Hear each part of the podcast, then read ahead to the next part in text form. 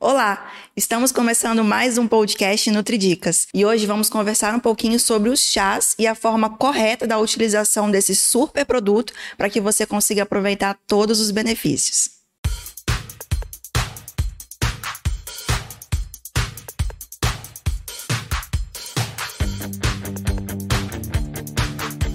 Olá, Sou Gabriela Rebelo, nutricionista, e esse é mais um episódio do podcast Nutridicas do Tribuna Online.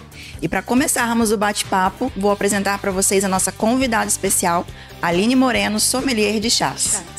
Prazer, Gabriela. Muito obrigada por ter aceito o convite e por compartilhar um pouco do sim, seu mundo, né, o universo dos chás com a gente.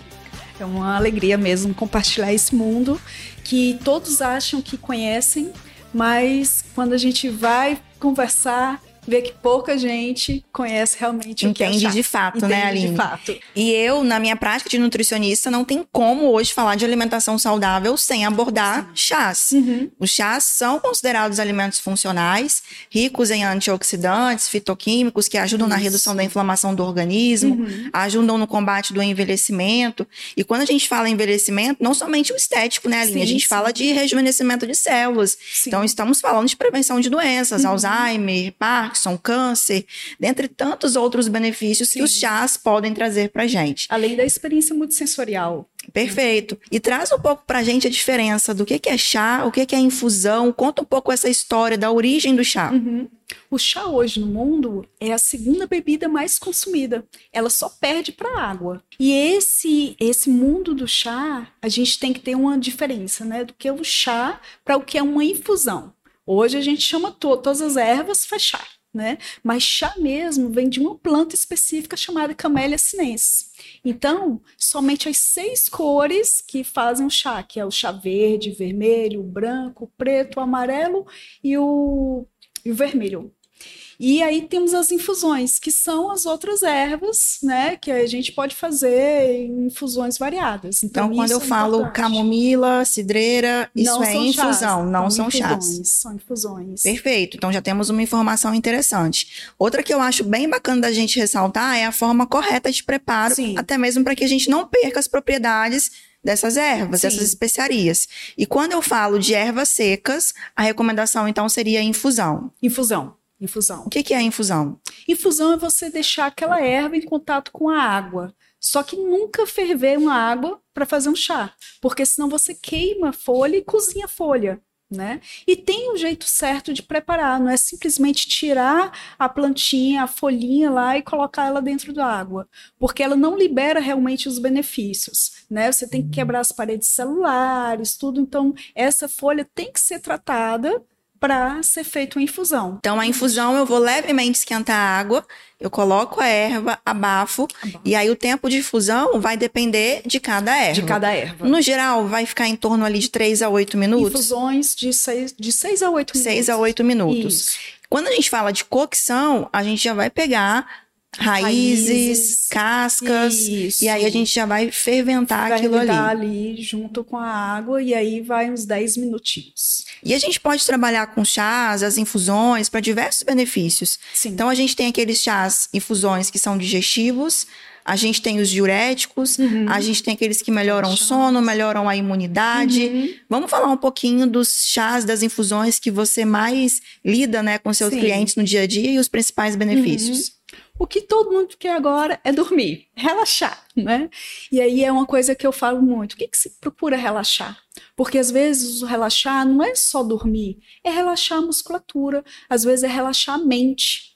E para relaxar a mente, nada melhor do que uma camélia sinense, que são chás mesmo. Por quê? Porque a camélia sinense ela tem um ingrediente chamado L-teanina. L-teanina ela regula as ondas cerebrais, então ela dá concentração, dá foco, ela calma a nossa mente. E isso é fundamental, porque muitas vezes a gente está cansado mentalmente. E aí você toma um sedativo mas você dorme e amanhece ainda meio que cansado, porque a mente não se acalmou. Temos os roibos, que são relaxantes musculares, né? E aí temos também a valeriana, que é um sedativo para dormir.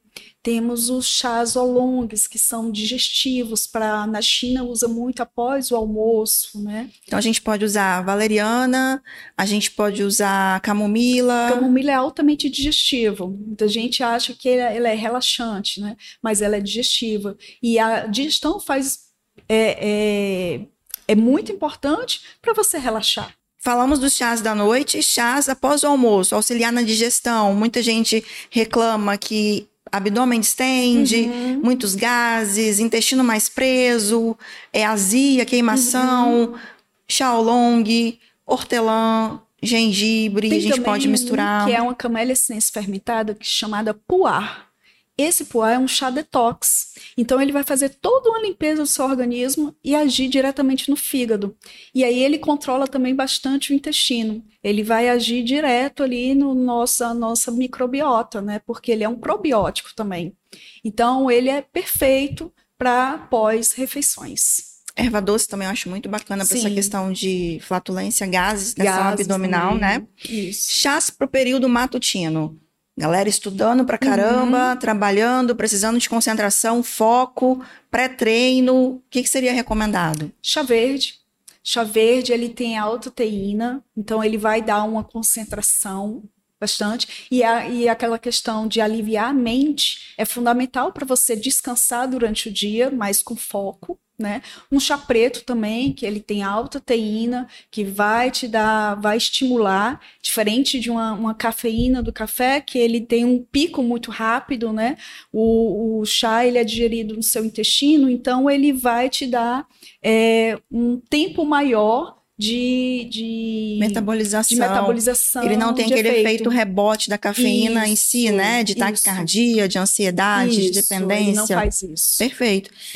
Período matutino, principalmente região da Grande Vitória, que é muito quente, né? As mulheres uhum. se queixam muito também de retenção de líquido. Líquido. Então, às vezes, associar o chá verde à casca de abacaxi. Altamente diurético. Né? Altamente né? diurético, né? A gente pode colocar, às vezes, uma canela, que ajuda também no controle da glicose, Sim. resistência à insulina, reduz vontade de doce, uhum. compulsão alimentar. Isso. Então, a gente também pode brincar, pode né? Brincar com esses sabores, isso. né, Aline? Hibisco também. Hibisco, bem só bacana. Que, só ter o cuidado com o hibisco para quem faz reposição hormonal que não pode tomar hibisco, né? Então, muitas vezes... Quem busca também, engravidar, né? Mulheres que buscam engravidar não, pode, não podem. canela, nem hibisco, né?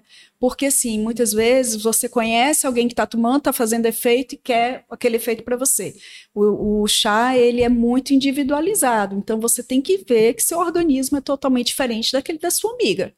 Então, você tem que ver se você está fazendo alguma reposição, alguma coisa, tem ervas que você não pode utilizar. Quando a gente fala de gestantes, né, já que a gente já puxou esse gancho uhum. aí feminino, a gente tem que tomar bastante cuidado quando uhum. a gente fala de chás e infusões. Uhum. A literatura, ela traz que a gente deve evitar a utilização de chás. Então, não tem nenhuma literatura ainda que garanta essa recomendação, justamente porque os estudos são bem escassos, sim, né? Sim. Mas o que é permitido, o que a gente vê nas recomendações são principalmente os chás de frutas. Sim. Então, casca de abacaxi, que ajuda na retenção de líquido, uhum. a hortelã e o gengibre também são recomendados ali para ajudar na questão de náuseas, vômito, né? Aquele desconforto uhum. gastrointestinal. Chá de casca de maçã, casca de jabuticaba. Então, chás das frutas. Isso. Né? Mas a gente vai evitar, por exemplo, aqueles comuns, cidreira, camomila, uhum. erva doce, sim, né? Sim. Que normalmente está gestante Toma ali para melhorar é... o sono, toma que é digestivo. Não, de novo, é. é natural, mas, mas não, não, é, é recomendado para todo mundo e deve ser consumido Isso. com cautela. Isso. E outra dica importante é a gente não adoçar o chá.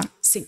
E aí, quando eu falo de adoçar, eu falo de açúcar, uhum. independente, mascavo, demerara, coco, uhum. açúcar branco tradicional e também os adoçantes. Sim. Não adianta se é uma estévia natural ou se é um adoçante artificial. Uhum. A partir do momento que a gente adoça, a gente vai perder parte da propriedade daquela bebida. Isso. Então a gente tem que trabalhar também uhum. com a uhum. questão dos sabores, papila gustativa. Sim, então sim. o chá é algo que vem para apreciar, é algo que vem para acolher, uhum. né? Então a gente também nos permitir provar esses novos sabores. Sim. E quando o produto é de qualidade, ele tem notas, ele tem sabores, né? O problema é porque, assim, o açúcar ele é feito para mascarar o sabor de um alimento. Né? Então, quando o alimento é de baixa qualidade, você realmente precisa colocar um açuquinho ali para ter uma um graça. Gostinho, é, conseguir engolir. Mas o açúcar, as pessoas dizem, ah, açúcar é alegria, felicidade. Não é, é o sabor que dá felicidade. né? Dá prazer de você consumir aquele alimento. Então, o açúcar, ele não, não faz isso. E a gente tem que se permitir novos sabores, Sim. porque não temos paladar somente para doce pra e salgado. salgado. A gente tem o azedo, a gente tem o amargo, tem temos, o, temos outros é. sabores aí que a gente tem para descobrir. Sim. Então, por que, que tudo tem que ter sal e tudo tem que ter tem açúcar, açúcar, e se não tem o açúcar, o substituto que é o adoçante? Isso, a gente precisa limpar o nosso paladar. E os chás ajudam pra caramba nesse processo, muito, né? Muito, muito.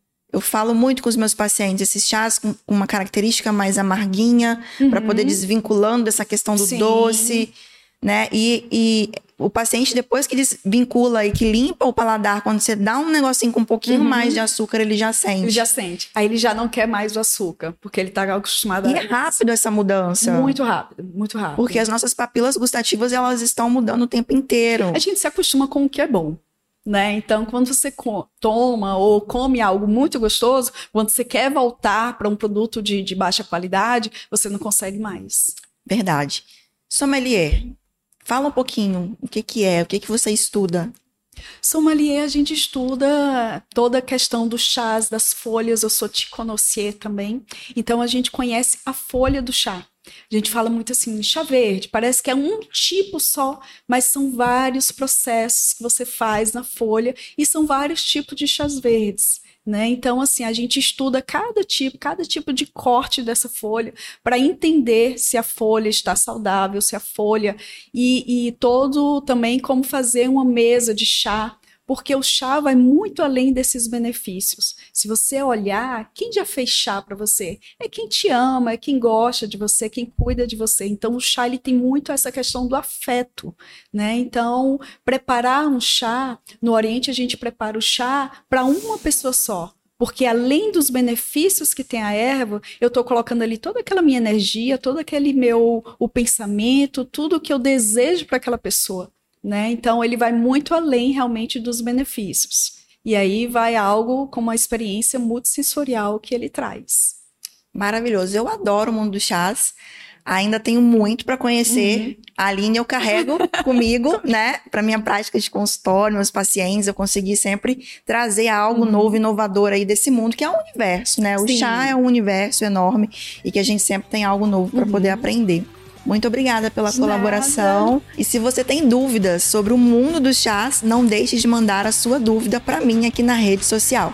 E para continuar acompanhando mais dicas de nutrição, alimentação e o estilo de vida saudável, continue acompanhando o podcast NutriDicas no YouTube, no Tribuna Online e também nos tocadores de podcast.